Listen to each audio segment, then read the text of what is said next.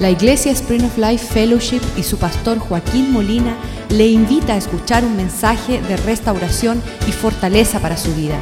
Sea parte de la visión Cambiando el Mundo.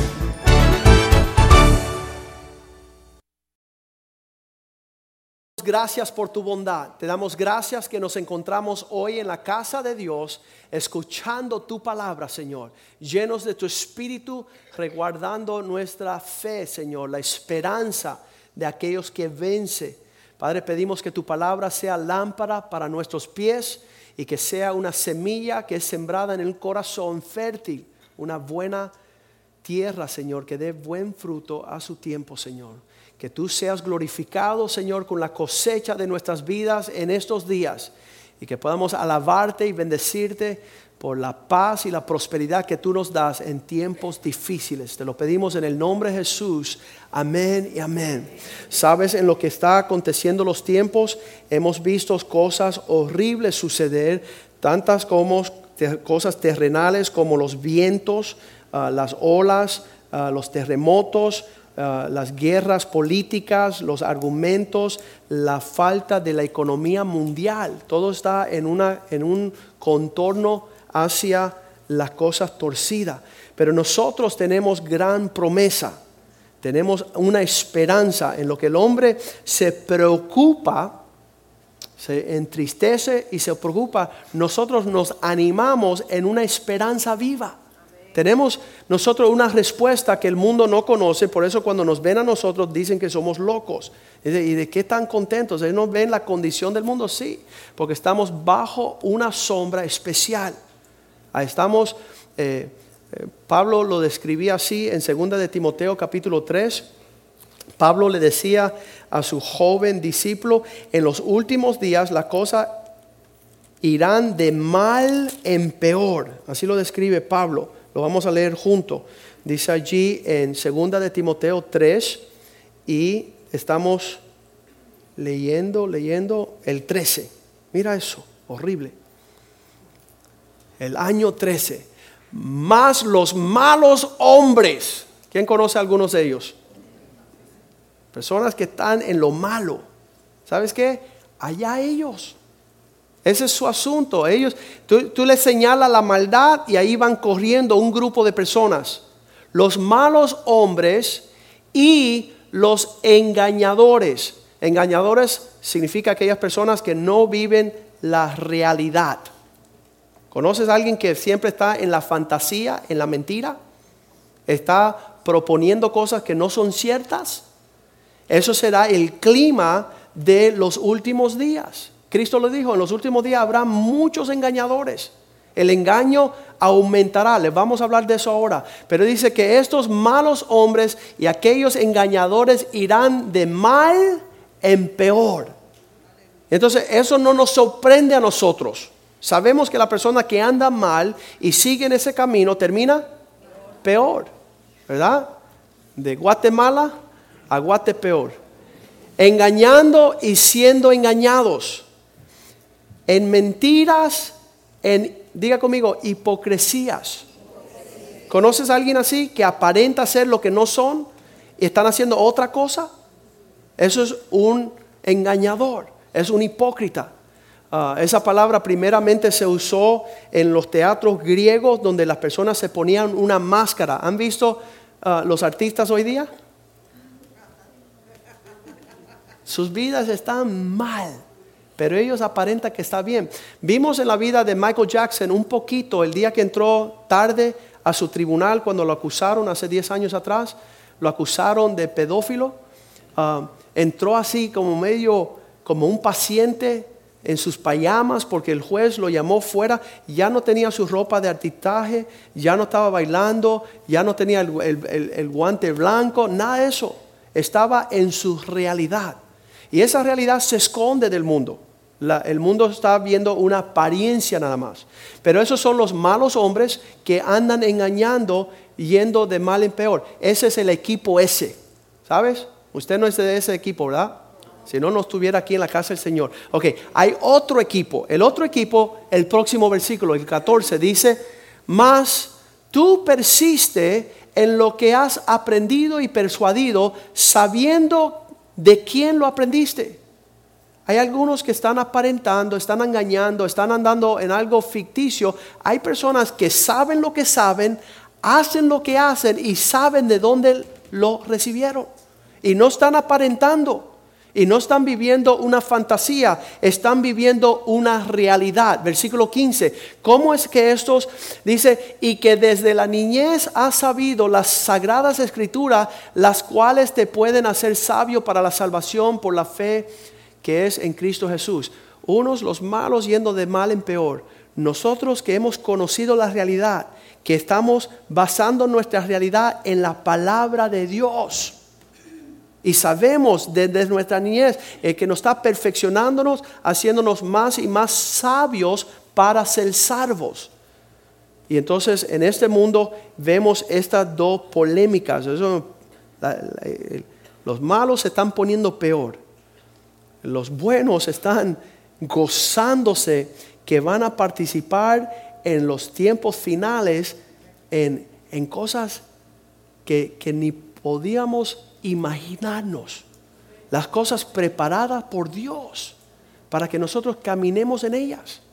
Y, son sentimientos diferentes. Aquí el mundo se preocupa, nosotros tenemos esperanza.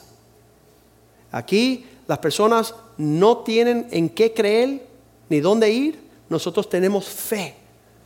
Esta es la, esto es lo que vence al mundo, nuestra fe el que nosotros nos ubiquemos en estos intereses. el mundo anda en temores y nosotros andando en fe, en una forma bien ah, cierta, ¿no? Ah, y me animo de ver cómo ah, le estaba diciendo la forma que hemos criado nuestros hijos. Esta mañana mi, hija se despierta, anoche se durmió con un pequeño catarro, nos dice a nosotros, a, mi esposa y a mí, Quizás mañana me quede en casa porque ah, me siento mal, tengo fiebre. Y yo, bueno, vamos a esperar mañana a ver cómo amanece. Y esta mañana cuando ella amaneció tenía un poco de catarro, se sentía mal. Y, nosotros le dijimos, mira, Cristina, nosotros, la familia Molina, cuando estamos enfermos, corremos a la casa de Dios. No nos alejamos de la casa de Dios. Y ella se levantó pobrecita y vino a la casa y yo le dije, ¿te puedes acostar en mi oficina? Y estaba ya acostada en mi oficina y cuando estaba yo terminando en el primer servicio, preparándome para salir, ella dice, papá, hazme un favor. Como el diablo me tiene tan golpeada con este catarro, usted vaya allá afuera y dele bien duro a ese diablo. Usted ve y predica bien fuerte. Y nosotros queremos levantar este, estos hijos que tenemos, este pueblo que Dios quiere levantar, que en el medio de la crisis nosotros no somos el problema ni parte del problema, somos parte de la solución y somos la respuesta. Nosotros somos lo que en todo el mundo, cuando ves una crisis, cuando operó esos, vientos fuertes, el huracán de Karina, y devastó todo Luisiana, el gobierno se sentó así como dos semanas esperando a ver qué iba a hacer. El gobierno local no sabía qué hacer. ¿Sabes quién resolvió el asunto? Diga conmigo, la iglesia. La iglesia corrió, empezó a cocinar, a abrir sus hogares. Mira, se empezó a mover por toda la región a asignar hogares donde podían alojar a familias. Fue la iglesia. Fueron allá y pusieron tiendas de campañas y pusieron camas y, mandaron ah, ah, paños, como es, sábanas y, y, empezaron cocinas, desayuno, almuerzo y comida. ¿Sabes quién? La iglesia. Porque la iglesia sabe lo que hay que hacer, está dispuesto a hacerlo, no se lleva por las noticias malas de los impíos que no saben qué hacer. Nosotros somos el pueblo de Dios que tenemos respuesta en medio de la crisis. Tengo amistades personales que cuando ah, se rompieron las torres de, nucleares del Japón y empezó a, liquear ah, radiación nuclear, ¿sabes quién corrió hacia allá? Los cristianos. Aquellos dispuestos de morir por la causa de Cristo. No temerosos, aquellos que enfrentaron leones, que estaban dispuestos a enfrentar cualquier oposición para mostrar su amor cristiano. Y eso es quienes somos nosotros. Dice allá primera de Pedro capítulo 3 versículo 15 que nosotros seamos dispuestos de dar respuesta a la hora de que nos pregunten por qué vivimos como vivimos. Dice, en estos tiempos en lo que otras personas están burlándose y menospreciando, usted esté santificando a Dios, el Señor, en vuestro corazón. Empiece a aumentar esa relación con Cristo. Empiecen a cultivar una relación mayor con el Espíritu de Dios. Y estad siempre, diga conmigo, siempre preparados para presentar respuesta, defensa con mansedumbre no es que vamos a llegar, nosotros somos los... Ah, ah, ah". no, los, eh, ¿cómo dicen los héroes, esos superhéroes? No, con mansedumbre. Vamos a llegar y vamos a poder con reverencia ante todo aquel que nos, dice, demanden razón de la esperanza que hay en vosotros. Esa es nuestra hora sobre la faz de la tierra que se levanten aquellos con el carácter de Cristo, no así atemorizados. ¿Han visto un venado antes de ser atropellados? De noche, esos cristianos que no saben qué, qué está pasando. No, no así. Nosotros vamos a estar participando así bien tremendo con lo que es lo que sabemos, con la respuesta que tenemos la paz que el Señor nos da. Para poder vivir esa realidad tenemos que vivir Lucas 18.1. Y esto fue Cristo que nos dio directamente lo que debemos de estar haciendo en el 2013. Um, dice, también les refirió Jesús una parábola sobre la necesidad de orar siempre y no desmayar. La única forma que no desmayemos frente a las adversidades y la contienda que tendremos. ¿Cuántos saben que vamos a tener? Va a haber mucha controversia sobre la, faz de la tierra. Eh, ¿Sabes quién eh, fueron a socorrer toda la comunidad de Connecticut después de esos, ese joven mató a todos esos babies, todos esos niños? ¿Quién fue allá con una respuesta de consuelo? La iglesia. La iglesia es la única que tiene un alivio a las naciones. Es la provisión del pobre, del menesteroso, de todos los, contratiempos de nuestro tiempo. Va a ser la casa de Dios. Por eso tenemos que levantarnos firmemente hasta, dice, no desmayar, no Ah, sabes que las noticias que muchas personas escuchan, yo no, yo no puedo escuchar el radio, muchas veces te pone ahí porque la artritis te come del codo al dedo y te vas a terminar calvo y tú te dices, wow. Y no puedes tener, yo sé que quién empezó a mandar esos emails, si tú no puedes tener intimidad, pues yo te mando una ¿Qué le está pasando al mundo? El mundo está torcido a extremos. ¿Sabes por qué? Porque vive en su impiedad. Pero nosotros, la casa de Dios, nosotros, el pueblo de Dios, estamos prosiguiendo la meta en Cristo Jesús. Estamos siendo perfeccionados y dice que nuestra luz va a brillar como el sol del mediodía. Va a ser brillante. El gozo, la paz, la justicia de nosotros es diferente. ¿Sabes por qué? Porque hemos escogido diferente. Hemos decidido caminar contrario. Nuestro, nuestro, nuestro lugar de comunión en oración con el Señor nos conlleva a vivir diferente. Mira, si yo no estoy orando, seguimos ahí con el, el ayuno de Daniel, ahí, con garbanzos todo el mundo. Pero en, la presencia, una relación con Dios, estamos haciendo el ayuno de Isaías. Señor dice, este año diferente, algo relacional, no religioso algo que toque el corazón del prójimo y no solamente sea algo como que, oye, yo soy bien espiritual, llevo tres días sin comer.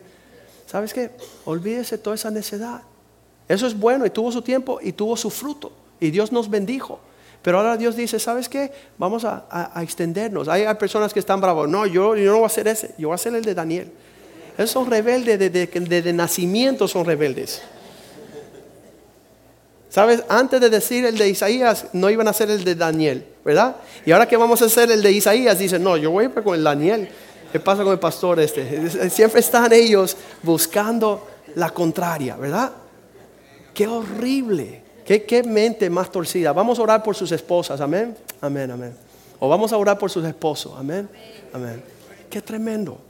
Pero nosotros sí estamos buscando la mejor parte. Allá en, el tiempo más crucial de la vida de Cristo, Mateo 26, versículo 36, yo creo que el 2013 es un tiempo bien crucial. ¿Qué estaba haciendo Cristo? Justo antes de, ir a la cruz, hacer su, su obra, en la cual el Señor lo envió. Dices, entonces Jesús llegó con ellos a un lugar llamado Getsemaní y le dijo a sus discípulos, sentaos aquí entre tanto que yo voy allí y oro. Tenemos que estar en oración, tenemos que estar en intimidad, en contacto con el Señor. Tenemos que, que acercarnos más al Maestro. Versículo 39 dice, y yendo aún más lejos, un poco más distante, yendo un poco adelante, se postró sobre su rostro orando diciendo, Padre mío, y ahora no solamente Él nos dice que orar, sino cuál va a ser el contenido de nuestra oración. Padre mío, si es posible, pasa de mí esta copa, pero no sea como yo quiero, sino como tú quieres. En nuestra oración le vamos a decir, Señor, yo quiero esto, pero estoy dispuesto de no hacer lo que yo quiero. Estoy dispuesto este año en mi oración decir no a mi voluntad. Quiero ver qué Dios quiere. Estoy dispuesto de poner mis planes a un lado para tomar los planes del Señor. Poner los propósitos míos a un lado y decir, Señor, quiero vivir tus propósitos. Eso es lo que vamos a estar orando en, nuestra, en nuestra ah, recámara interior. El versículo 44 dice que Él fue aún de nuevo y, y volviéndose de nuevo, dejándolo, se fue de nuevo y oró por tercera vez diciendo las mismas palabras. Señor, no lo que yo quiero. Yo, les digo la oración mía continua, Señor, yo no quiero nada. Hay, pastores que quieren una iglesia grande, hay pastores que quieren mucho terreno, hay, pastores, Dios les bendiga, qué bueno. Yo quiero lo que Dios quiere. Lo que Dios quiere. Porque cuando yo llegue al cielo, Él no me va a buscar lo que, la gran gloria de lo que yo hice. Él me va a pedir si yo hice lo que Él quiso.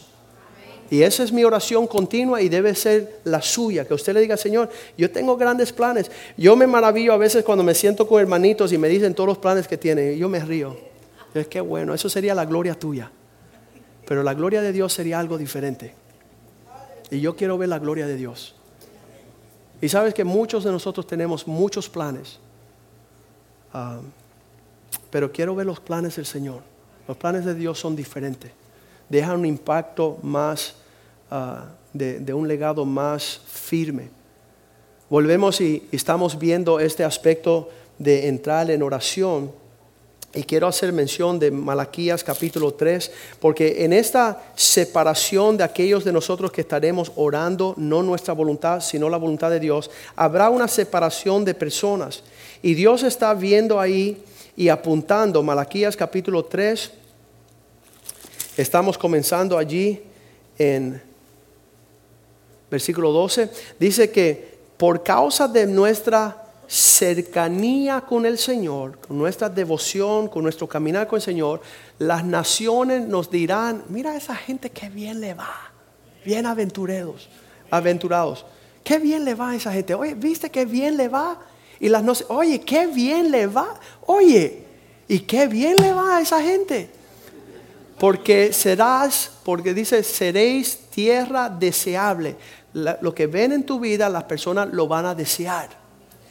Un amigo mío que hace años, hace más de 15 años, yo no lo veo ni camino con él, en estos días llegó y dice, Joaquín, ¿sabes por qué estoy llegando a tu iglesia? Y le digo, no, me tienes sorprendido. Dice, porque quiero lo que tú tienes.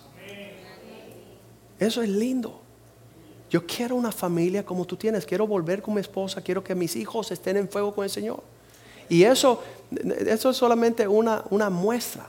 Van a venir socorriendo, corriendo, diciendo, ayúdenos, queremos lo que vemos en ti. Ya no vamos a tener que predicar porque nuestra vida va a ser una predica.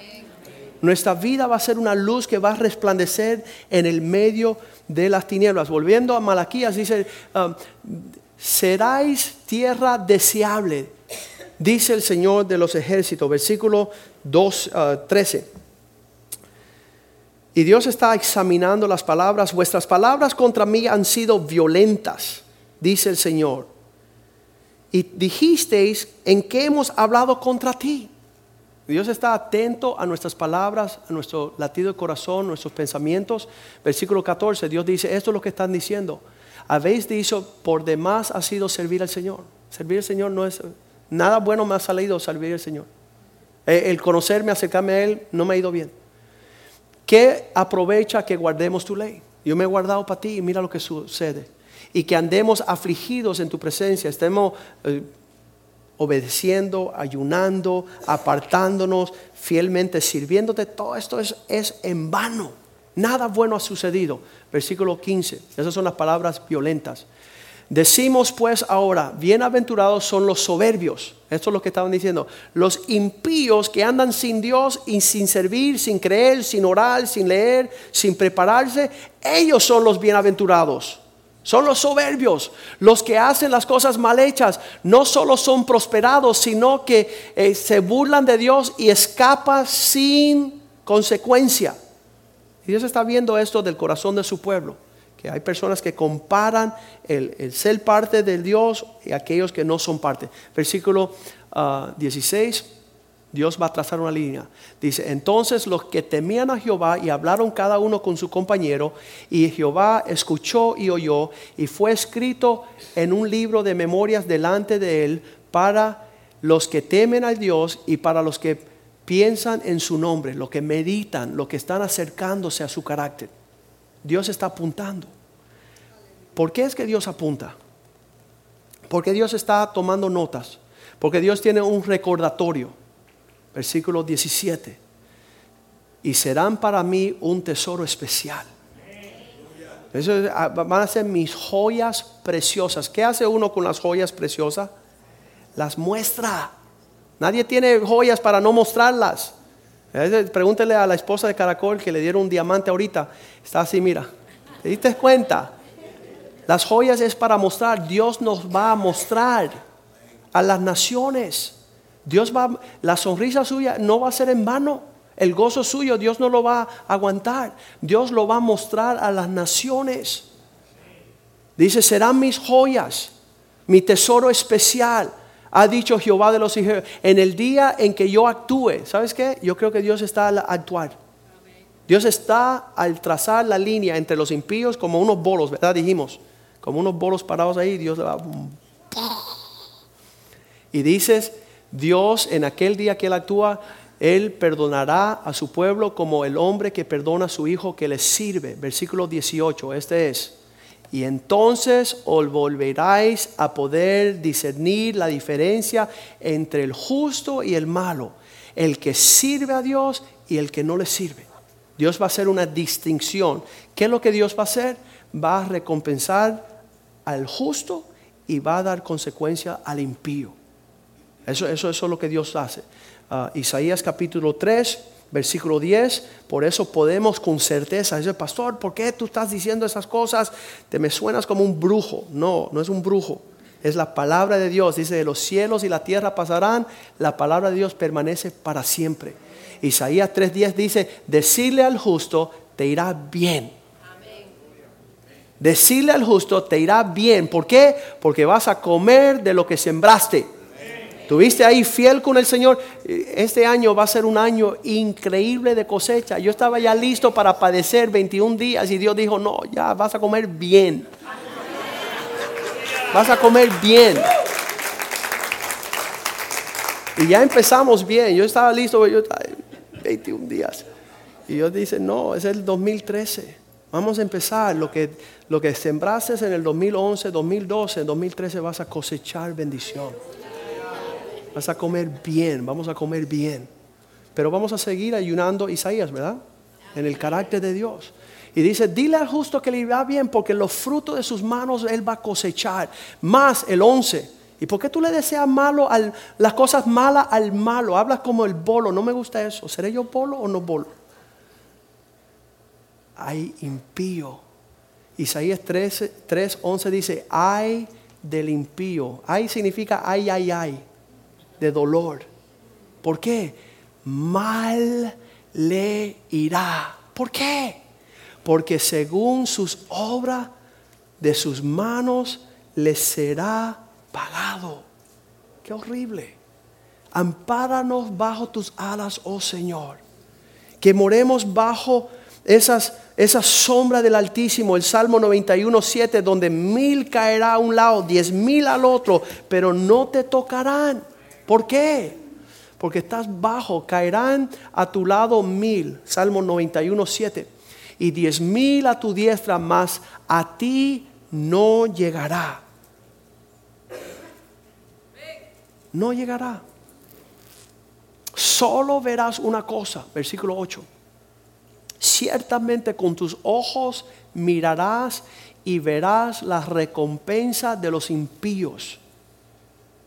Es el, medio de prensa que todo el día está, ah, y vamos a morir, y mañana no hay comida, no hay trabajo y hay enfermedad para todos. ¿Quién quiere? Y todo el mundo ahí va. Ah". pero hay una presencia santa de nuestro Dios. Hay una sombra del Altísimo. Tus ojos verán a los impíos. ¿Y por qué, Señor, tenemos la dicha en el versículo 8 de ver las consecuencias a los malos? La recompensa de los impíos. ¿Sabes por qué? Versículo 9. Porque has puesto al Señor, que es mi esperanza, al Altísimo por tu habitación. Te moviste bajo la sombra del Señor. Ahí tú habitas, ahí habito yo. Personas dicen, Joaquín, ah, yo quiero un matrimonio como el tuyo. Yo dije, bueno, párate bajo la sombra. Vive como yo vivo y vas a tener la paz que yo tengo. Muestra ese ejemplo, esa, esa imagen que Cristo ama a su iglesia y se entrega enteramente por ella. Ese es el ejemplo. Esa es la onda de la bendición en eso. Versículo 10 dice, no te sobrevendrá mal, ni plaga tocará tu morada. Asegúrate que estás allí donde Dios quiere que estés.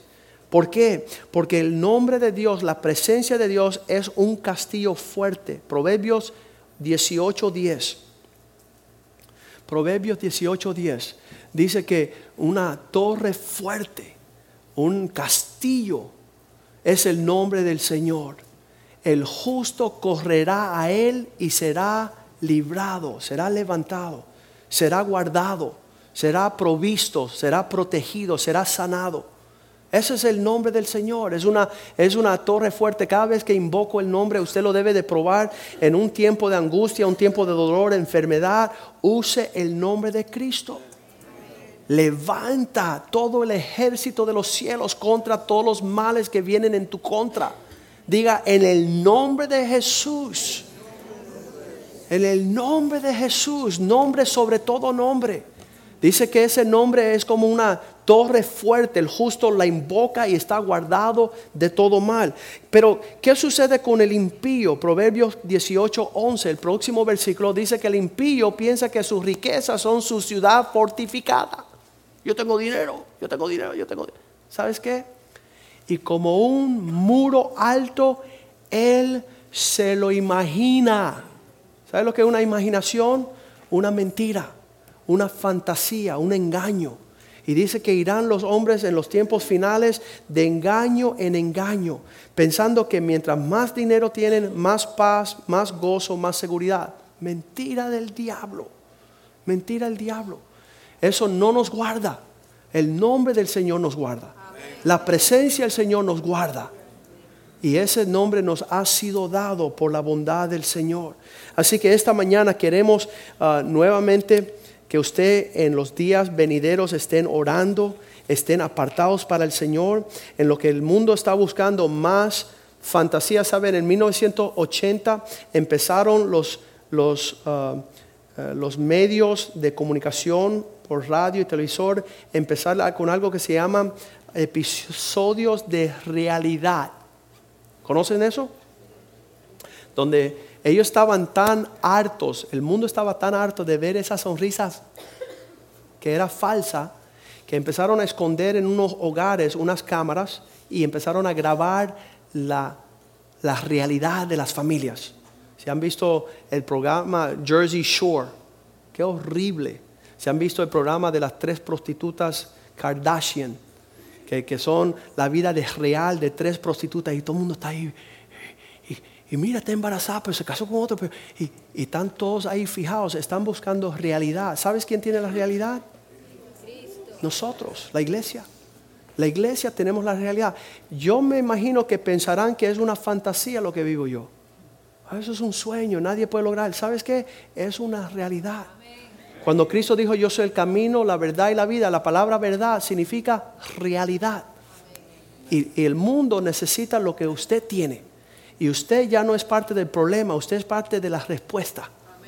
Cuando hay situaciones, usted va a acudir allá a llevar la luz en el medio de las tinieblas. No, sea, no seas como los impíos ah, de estar lleno de temores, de estar lleno de, incertidumbres, de tinieblas, de pastillas. Oye, ¿qué psiquiatra está usando? Porque me dijeron que, que el mío no sirve. ¿Sabes qué?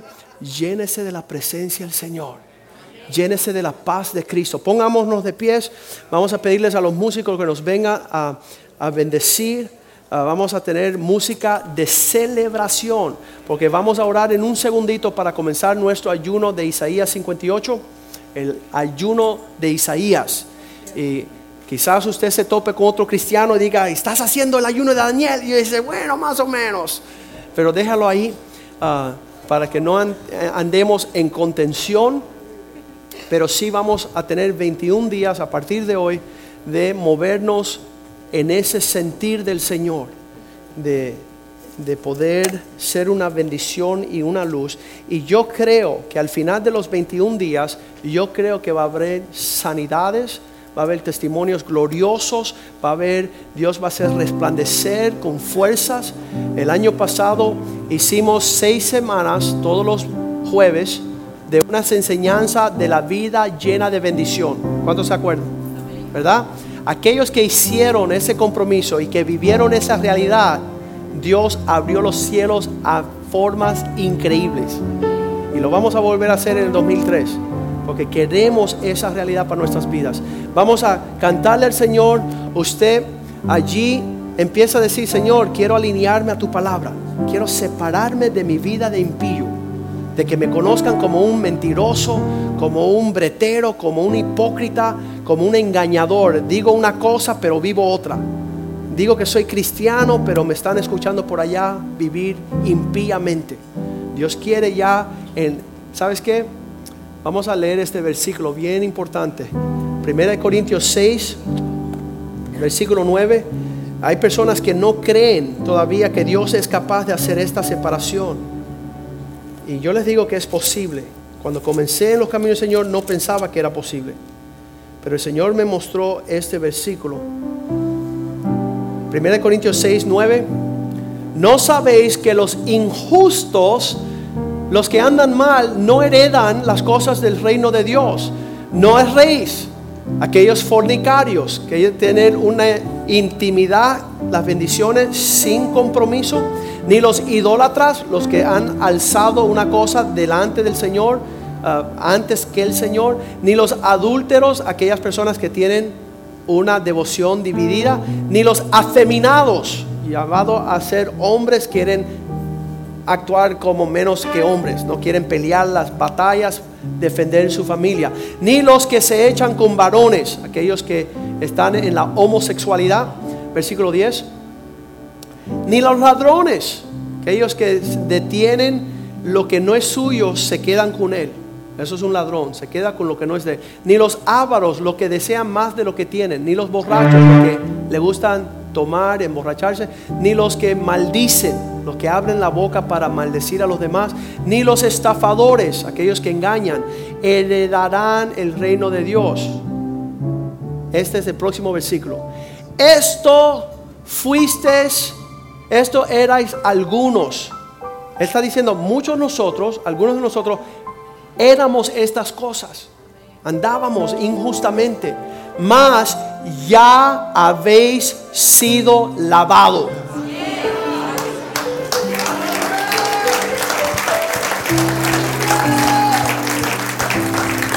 Dios lava con su sangre, ya habéis sido santificados. Dios no solamente te lava, sino que te separa de ese pecado. Dice, ya has sido santificado y ya habéis sido justificados. Dios te ha puesto en un lugar donde ya no vas a andar más en, esa, en ese fango, en ese vómito. Dice, han sido lavados, santificados, habéis sido justificados en el nombre del Señor Jesús y por el Espíritu de nuestro Dios. En el nombre de Jesús y en el Espíritu de Dios, Dios te limpia, Dios te lava, Dios te separa, te santifica.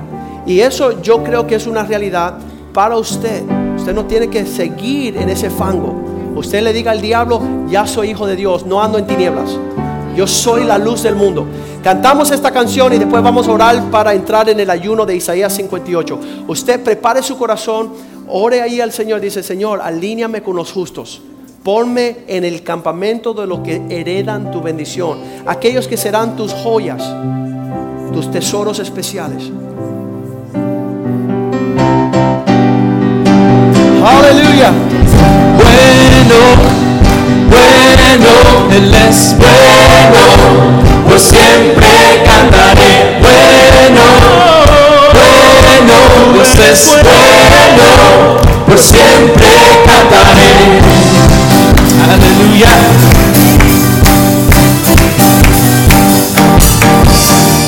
Hay un canto en mi corazón, alabanzas a mi Señor. Con mis labios yo cantaré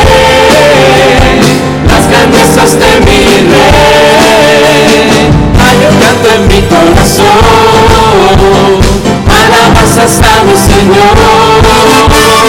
Con mis labios cantaré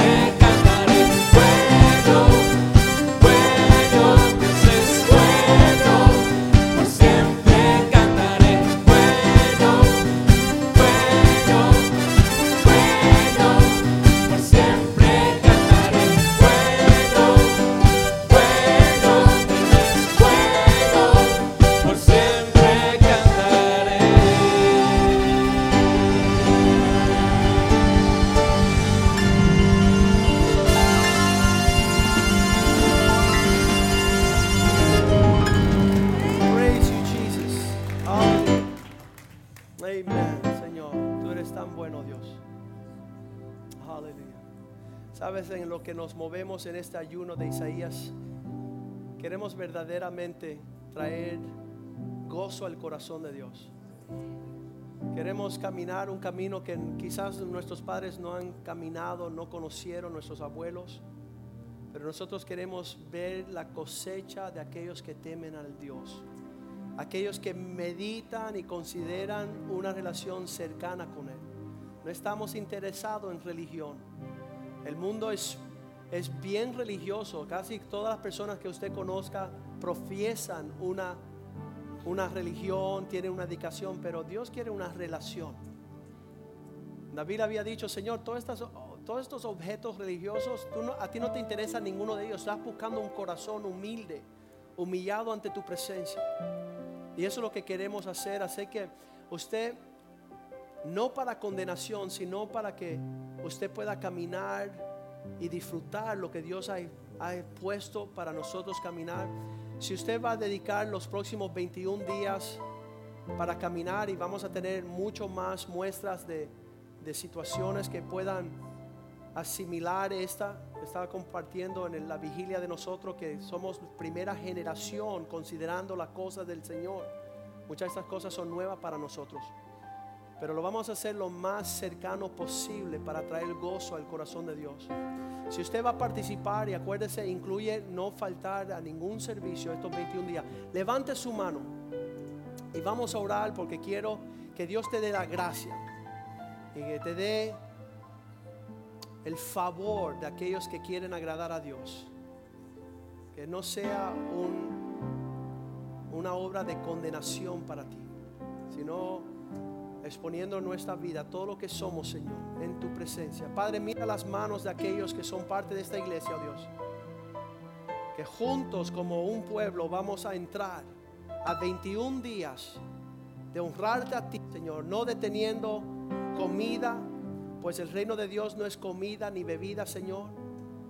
Sino, Señor, queremos mostrar una, una vida que se alinee a tu corazón de bendecir al cautivo, al oprimido, al enfermo, al necesitado. Señor, queremos ver la recompensa de aquellos que caminamos, Señor.